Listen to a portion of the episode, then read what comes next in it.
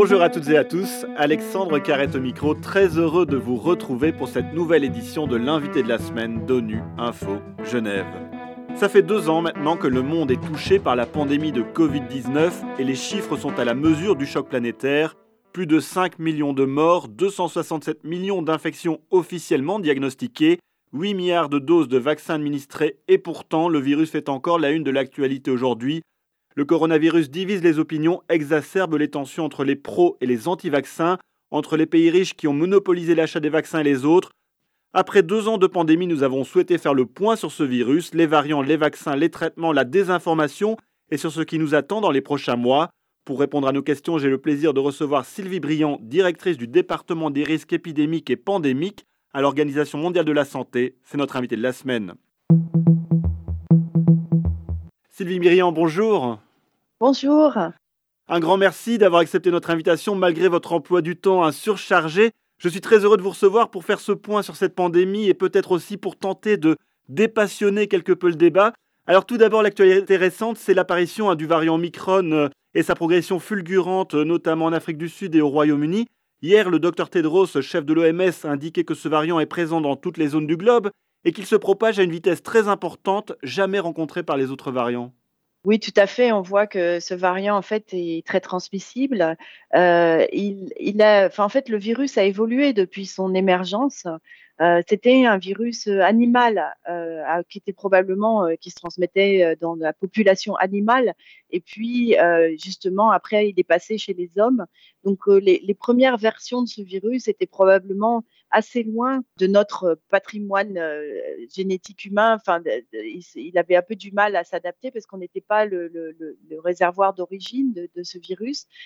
mais en fait, plus il se transmet dans les populations humaines, en fait, plus il acquiert la capacité de se transmettre. C'est clair que plus le virus est proche de notre espèce et plus en fait il va avoir la capacité de se transmettre et donc de rester alors, ce que vous disiez aussi, c'est que les symptômes semblent moins sévères que par exemple pour le variant Delta, pour Omicron. Oui, alors il semblerait, en tous les cas, les premières données qu'on ait, que le virus euh, euh, donne des formes de la maladie euh, très bénignes. C'est vrai qu'on est déjà, on est encore très très tôt avec cette nouvelle vague et l'émergence de ce variant, donc un peu trop tôt pour conclure. Mais enfin, les premières données sont tout à fait rassurantes. Alors justement, en Europe, certains pays euh, comme la France, la Belgique ou la Suisse semblent avoir atteint le plateau hein, de cette cinquième vague.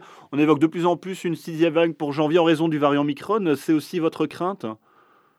Oui, alors ça dépend ce qu'on appelle une vague. Euh, pour moi, euh, euh, c'est une vague, oui, d'infection parce que le virus va probablement largement circuler, surtout si les gens ne mettent pas trop en œuvre les gestes barrières, ce qui est à prévoir pendant les périodes de fête. donc oui, il y aura certainement pas mal de gens infectés, mais, ce qu'il faut essayer d'éviter au maximum, c'est que, euh, c'est que ces gens soient hospitalisés, c'est-à-dire qu'ils fassent des formes graves de la maladie, parce que c'est là où, euh, ça devient vraiment des vagues préoccupantes, c'est quand les services de soins sont complètement débordés, quand on ne peut plus euh, justement donner des soins pour d'autres maladies que, Covid, et que effectivement le système de santé s'asphyxie. Donc c'est ça qu'il faut essayer de, gérer pour les semaines à venir. Alors l'OMS évoque aussi euh, une baisse d'efficacité des vaccins pour contrer Omicron. Euh, qu'est-ce qu'il en est exactement? Ce qu'on connaît de ce virus, c'est qu'effectivement, c'est enfin, ce variant, c'est qu'il a beaucoup de mutations. Donc, on peut, on peut craindre qu'effectivement, euh, il y ait une, enfin, une reconnaissance un peu moins, un peu moins importante par les anticorps de, ce nouveau euh, variant. Donc, que ce soit des anticorps naturels ou des anticorps euh, générés par des vaccins, euh, on peut effectivement s'attendre à ce que notre système immunitaire reconnaisse moins ce variant. Maintenant, Est-ce que ça veut dire qu'on sera pas protégé du tout? Probablement pas. Je pense qu'il restera un certain degré de protection et, et peut-être ce degré de protection sera amplement suffisant pour éviter qu'on ait des formes graves.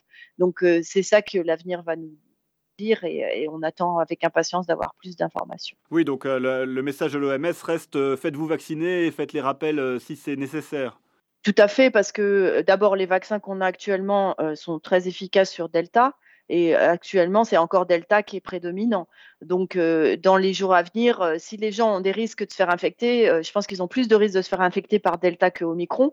Et puis, même s'ils sont infectés par Omicron, vu qu'Omicron semble quand même ne pas donner lieu à des maladies graves, de toute façon, de toute façon, ça ira quand même.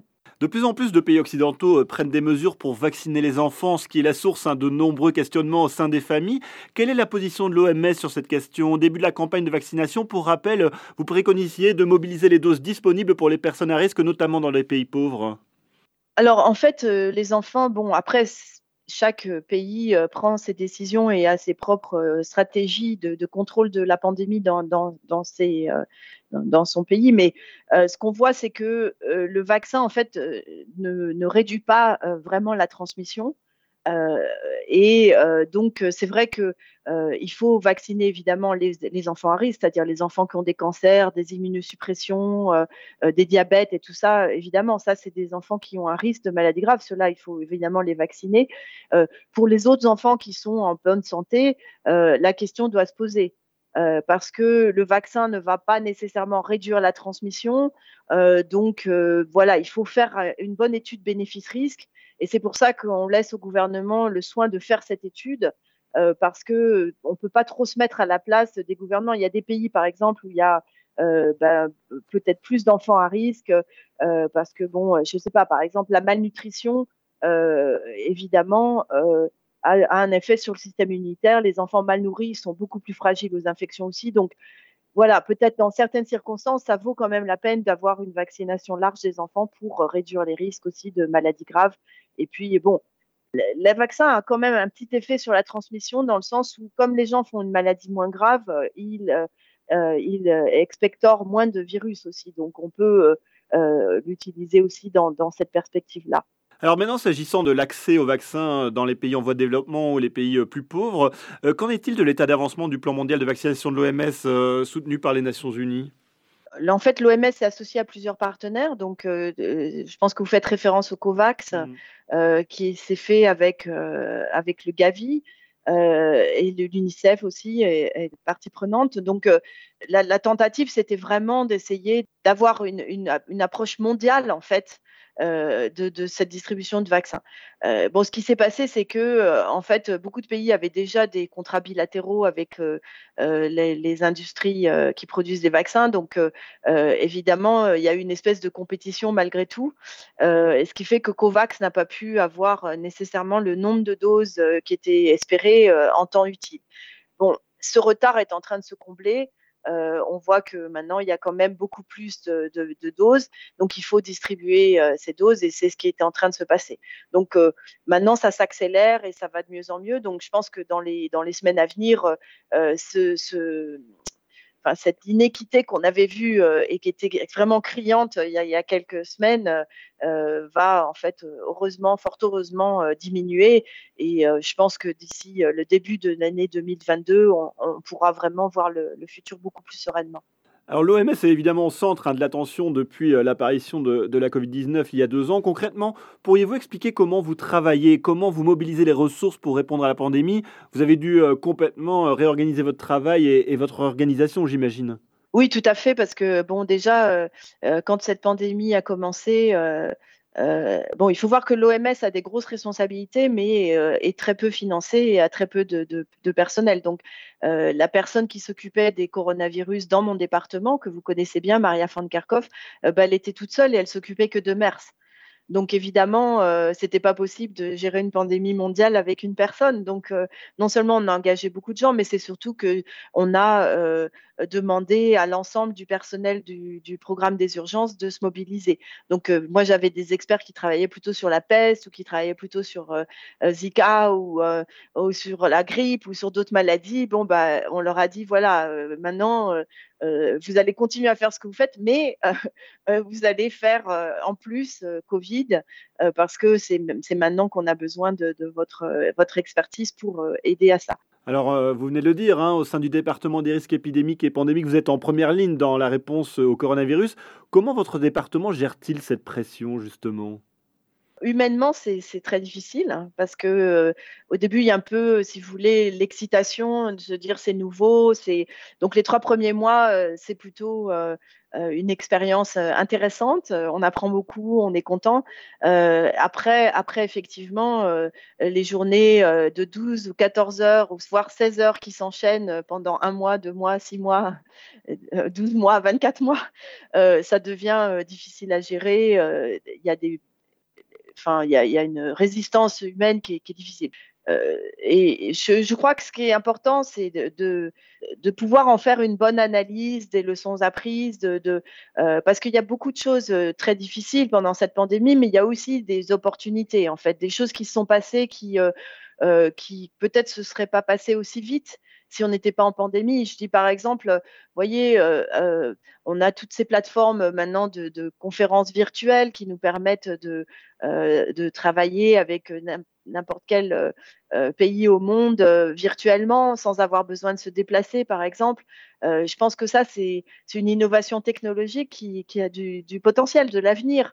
Donc, il faut voir comment on va pouvoir continuer à utiliser ça, mais tout en gardant le contact humain, mais comment on va pouvoir réorganiser aussi notre façon de travailler en utilisant ces nouvelles technologies, mais en laissant évidemment l'humain au centre de nos préoccupations et, et, nos, nos, valeurs de Nations Unies au centre de tout ça.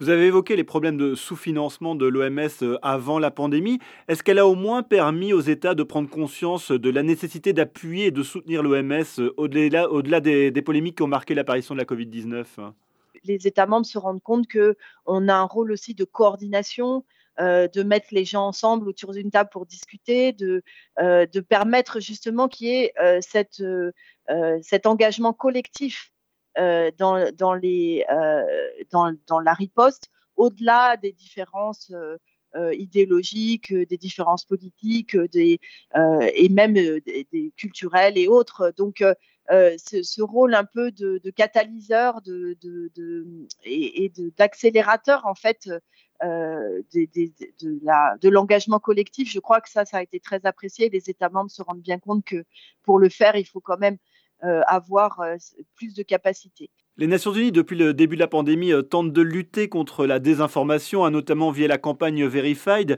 Quels conseils donneriez-vous pour éviter de tomber dans le piège des fake news?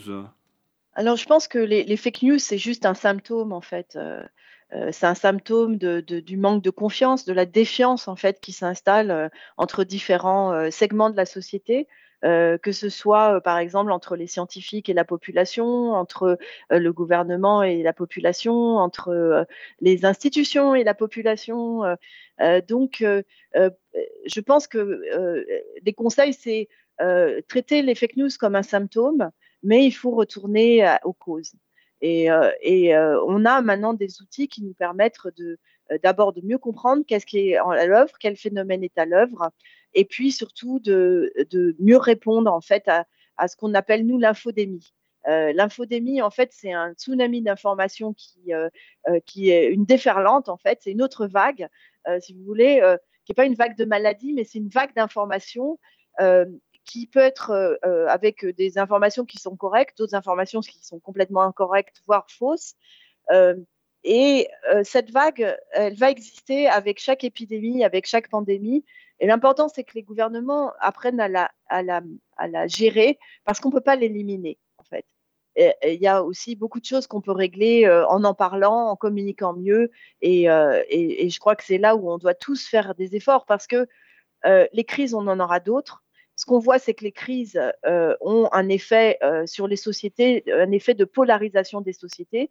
Donc, si on veut euh, que les choses ne, dégénèrent pas, il faut prendre ça en compte dès le début de la crise et se dire, bon, on, sait qu'on va avoir un problème avec l'information. Donc, quels sont les mécanismes ou les interventions qu'on peut mettre en œuvre dès le début pour mieux gérer ça? Dernière question, Sylvie Briand. Euh, après deux ans de pandémie, il y a la question euh, du vivre avec le virus. Hein, euh. Quelles sont les perspectives de l'OMS dans, ce domaine? Est-ce qu'on doit s'attendre encore des, prochains mois compliqués? Et sera-t-il possible finalement de, revivre comme avant Ou bien y aura-t-il nécessairement un avant et un après pandémie dans le domaine de nos relations sociales? Il y a plusieurs futurs possibles. je dirais, j'en dirais, il y en a trois. pour être très très très schématique, hein, mais la première évolution possible, c'est que ce virus devient de plus en plus bénin et rejoint les quatre virus coronavirus endémiques qui circulent tous les ans et qui donnent des rhumes, des petites infections respiratoires bénignes. La deuxième possibilité, c'est que ce virus devienne un peu comme la grippe, c'est-à-dire qu'on ait des épidémies saisonnières avec quand même une forte euh, mortalité et hospitalisation chez les, groupes à risque. C'est ce qu'on voit avec la grippe et c'est pour ça qu'on recommande la vaccination antigrippale chaque année. Euh, la troisième euh, option, c'est que un nouveau variant émerge qui soit tellement différent des, autres variants qu'on se retrouverait un petit peu presque à la case départ. donc évidemment, ce scénario un peu catastrophe, bon, j'y crois pas beaucoup, juste parce que je crois qu'on a quand même des vaccins, on a quand même des médicaments, maintenant on a des traitements. Enfin, euh, même si on a un nouveau variant, ça restera un coronavirus, ça restera un SARS-CoV-2. Donc, euh, bon, il va peut-être changer, mais il va pas complètement se transformer en quelque chose de complètement différent. Donc, on aura quand même beaucoup plus de ressources qu'en début 2020, mais c'est vrai qu'il ne faut pas quand même enlever complètement cette, possibilité et, rester vigilant. Et c'est pour ça que c'est important de, euh, de faire comprendre aux gens que euh, les, mesures de protection, les gestes barrières, euh, c'est pour les protéger. Je crois que les humains s'adaptent très très vite et, on le voit dans certains pays où, par exemple, je prends souvent cet exemple du choléra. Le, berceau du choléra, c'était dans le, bah, enfin dans le bassin du Gange, etc. Et, on voit que dans ces pays-là, les gens se saluent en serrant les mains sur la poitrine, le namasté, euh, euh, qui est à la fois euh, très, très convivial, mais en même temps, bah, ça permet de garder une petite distance physique. On se touche pas les mains, on se contamine pas. donc, on a en même temps une, bonne intervention sur les pathogènes qui nous entourent et on se protège les uns les autres. Sylvie Briand, un grand merci d'avoir accepté de répondre à mes questions et d'avoir fait ce point sur la pandémie euh, deux ans après son apparition. Je rappelle que vous êtes la directrice du département des risques épidémiques et pandémiques à l'Organisation mondiale de la santé. Et c'est la fin de cette édition. À la réalisation de ce podcast, il y avait François Soubiguerre, Mégilang à la préparation. L'actualité des Nations Unies continue sur notre site web ungeneva.org et sur le compte Twitter en français ONU Genève. À très bientôt.